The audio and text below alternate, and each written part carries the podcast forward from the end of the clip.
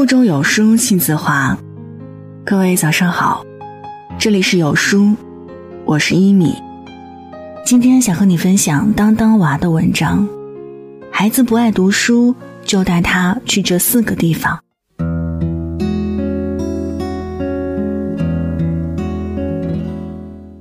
前两天看了考研名师张雪峰先生的一场演讲，发人深省。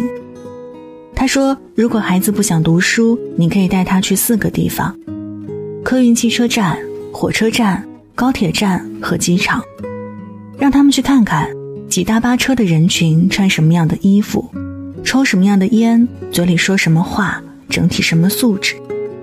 再带他们去火车站、高铁站和机场看一看来往的人群又是怎样一番景象，然后问问他们将来想成为哪一类人。”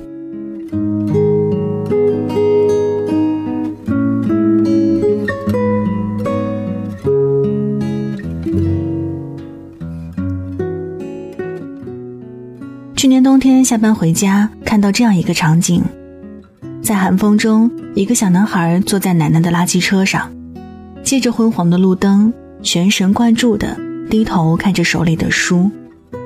突然想起很多年前的自己，我的父母没什么文化，为了挣钱只好进城务工，一家四口人挤在不足十五平米的小房子里，父亲在工地打工，母亲骑三轮车载客。中学之前，我没买过内裤，都是妈妈缝的或者姐姐穿剩下的。脚下的鞋子都是邻居们送来的，穿了两年，鞋底快断了。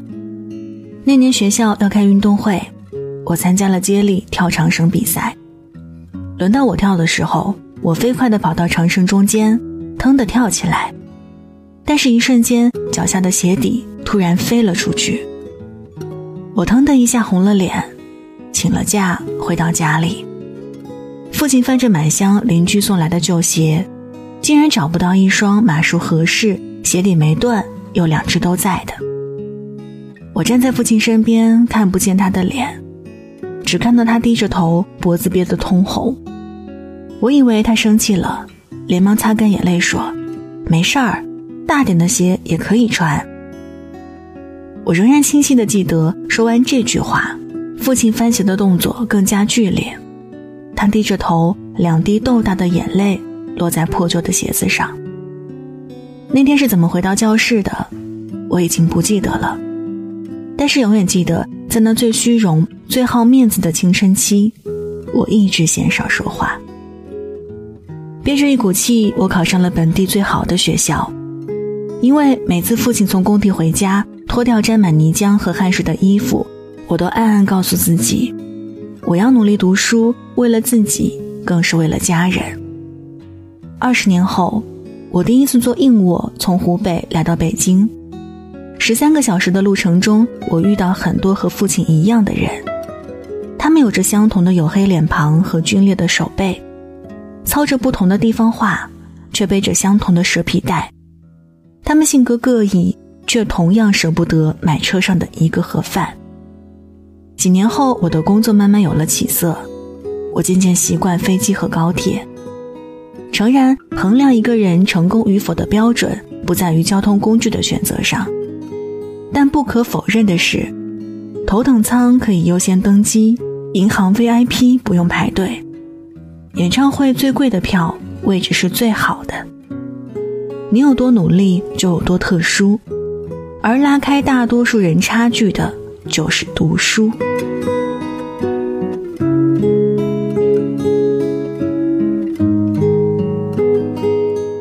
央视曾经播放过一部名为《翻山涉水上学路》的纪录片，光听名字就有些匪夷所思。不错，这部纪录片正是揭露了我们所处的世界上一些落后国家地区孩子们冒着生命危险跋山涉水去上学的真实境况。孩子们为了上学，或是在一望无际的大草原与野兽同行，或是在群山密布的高海拔地区攀爬人工天梯，命悬一线；或是在水流湍急的吃人河上，利用生锈的钢索横渡江面；亦或是在世间最大的山地湖面上，划船漂泊数小时，饿了累了就靠芦苇充饥。让我印象最深刻的是有一期在肯尼亚的拍摄，科坦卡的母亲正陪着女儿穿越一片危机四伏的灌木丛，随时有凶猛兽类出没，越过灌木丛，母亲就得返回家里照看牲畜，剩下的路只能靠科坦卡独自去走。十二岁的科坦卡接下来要一路向南，穿越广袤的大草原，才能抵达学校。影片里，母亲望着女儿离去的背影，眼中带泪说：“前面的路看上去安全一些，但对孩子们来说依旧危险。有时会有狮子和大象，或者一些心怀不轨的人。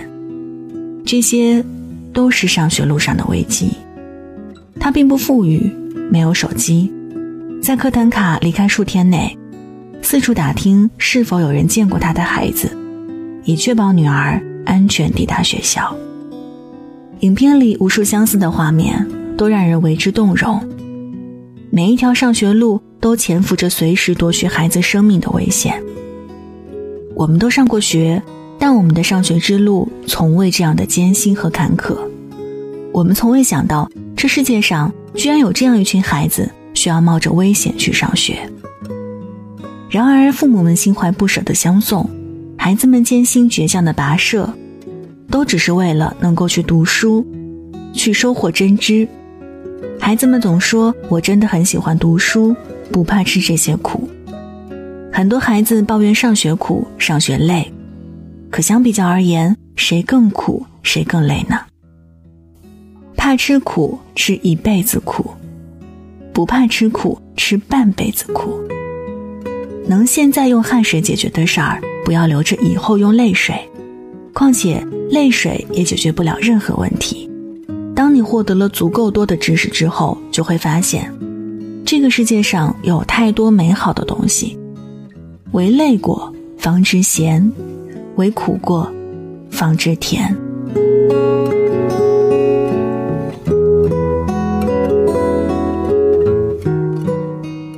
在社交平台上看到一位叫梅梅的网友说她同学的故事，感触挺深。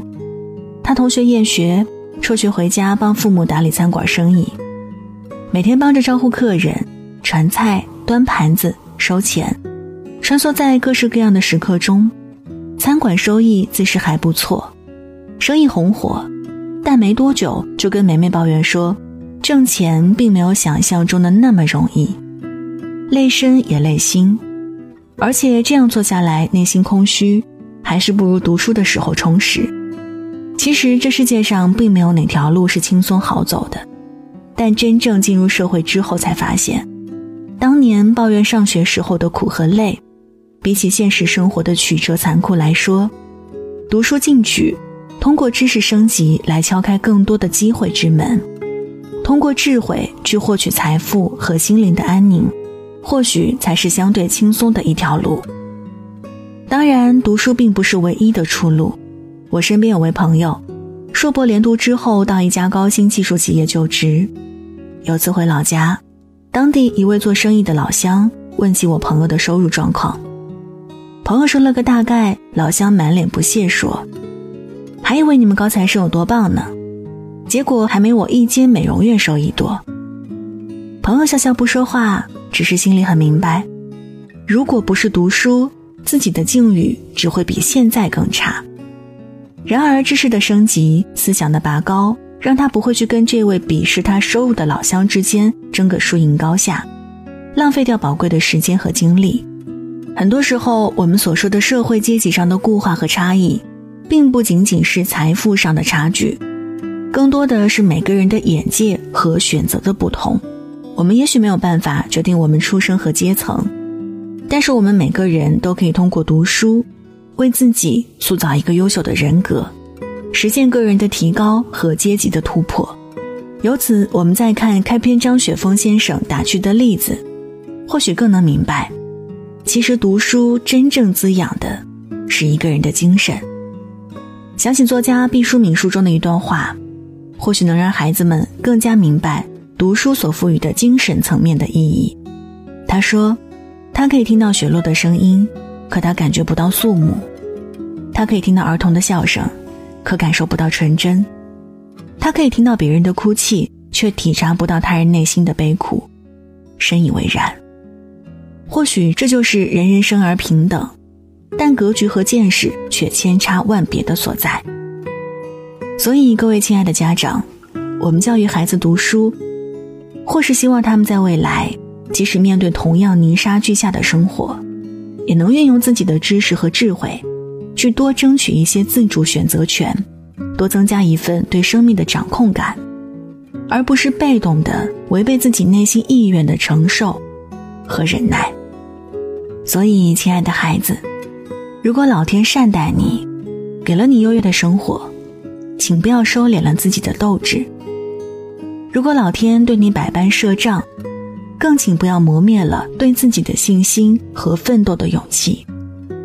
当你想要放弃了，一定要想一想那些睡得比你晚、起得比你早、跑得比你卖力、天赋比你还高的牛人。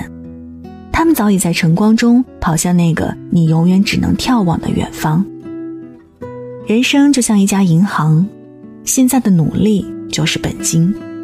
如果你觉得读书苦而选择了放弃，当你走入社会，才会发现，读书不苦，不读书的人生，才是真的苦。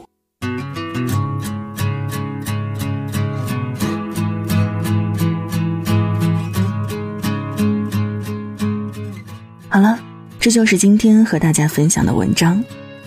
在这个碎片化的时代，你有多久没有读完一本书了呢？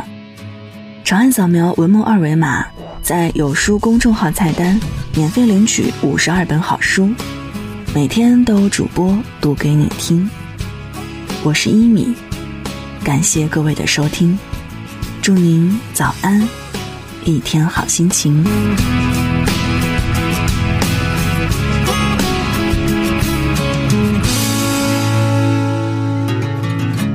春的岁月，我们身不由己，指引着胸中燃烧的梦想。青春的岁月，放浪的生涯，就任这时光奔腾如流水，体会着狂野，体会孤独